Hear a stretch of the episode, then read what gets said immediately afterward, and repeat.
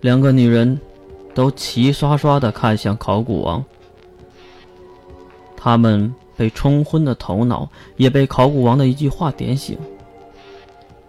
主教看向 L，L 看向主教，L，你不会因为这个女的长得好看，又有智慧，能力又强，而非要抓走当儿媳的吧？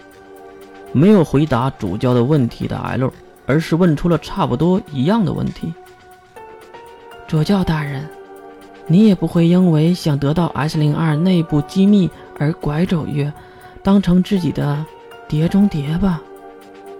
眯起眼睛的两个女人知道了答案，只是那一层窗户纸就差那么一点儿就被戳破了。而戳破这个谜团呢，正是后面的考古王月。不会是那个女人的孩子吧？难道这几百名的人质中，月才是真真正的那个？话都说到这个份上了，L 也不再隐瞒，而是顺着考古王的话说出了实情。唉，对，琉璃月妹妹就是那个女人的孩子，我从使者那里得到了信息。我从来都不会相信什么道听途说。可是，当我们认真的对比证据几十次、上百次后，才发现，使者那个异教徒说的是真的。如果能将那个女人的孩子纳入自己的阵营，那不比千军万马还管用吗？L 的话说到这里，主教那边也坦然的说了出来。的确，我们的教皇也是得到了使者的情报。经过确认，琉璃月确实是那个女人的孩子，所以能将月还给我们吗？她本来就是我们魔法阵营的后人。至于会不会嫁给教皇大人，可以取决于月自己的意志。即使到这个时候，主教还是不愿意放弃月。而考古王却有些不高兴了，他用拳头用力地砸向桌面，很生气，因为他不知道这个情报，那个使者没有和他说。在给他这段视频的时候，使者什么都没说。此时他在想，花铁月的那句“会把自己玩死”的话，是不是因为这个呢？不行。既然是那个女人的孩子，那月就绝对不能交给你们了。她可是人质，一个可以限制那个女人的人质。考古王也想反悔了。就在三方势力你争我抢的时候，门再次被推开，所有人的目光都再次投向门口，而来者竟然是两位素人，完全没有任何能力波动。可是。身份却全场人都知道，走在前面的是一个男性，头发略长，留到了耳朵的下面，身穿白色西服，打着蓝色的领带。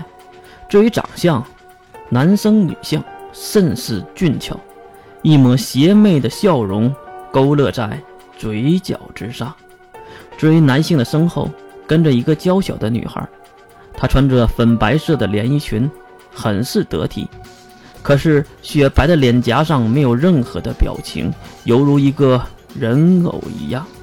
再加上她那一头灰白色的长发，令人感到难受。智者金龙头，考古王一眼就认出了这个世界知名的男人，世界三大智者之一，人称鬼魅金罗刹的金龙头。也是富豪排行榜的前列，又是金氏家族的太子爷。这位太子爷没理会站起来的考古王，而是微微的鞠了一躬，也不知道是给谁鞠的躬，然后淡定的说了一句：“大人，一切都准备就绪了。”随着话语的结束，六道黑影从门口飞到了会议室中。他们形态各异，胖瘦不均，都蒙着面，戴着斗篷，穿着黑衣。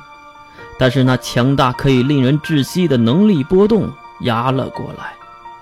只见金龙头收起微笑的表情，将右手放在胸前，并单膝跪地。那六个黑衣人也是跟着半蹲在地，并将单手握拳放于地面，低下头颅，守护宇宙真理，愿我们与神同在。护神主成员参见神童使者大人。这段话让在场的所有人都目瞪口呆，他们顺着这些人跪着的方向，一直看向了自己的身后。那轮椅上的女孩已经拔掉了还在滴着蓝色液体的针头，露出了满意的笑容。飞舞的银发下，蓝色的双眸极为漂亮。女孩伸出双手，并回应了一句：“新的时代即将到来，而相对的代价就是旧时代的毁灭。”当你凝望深渊时，你已身在深渊之中。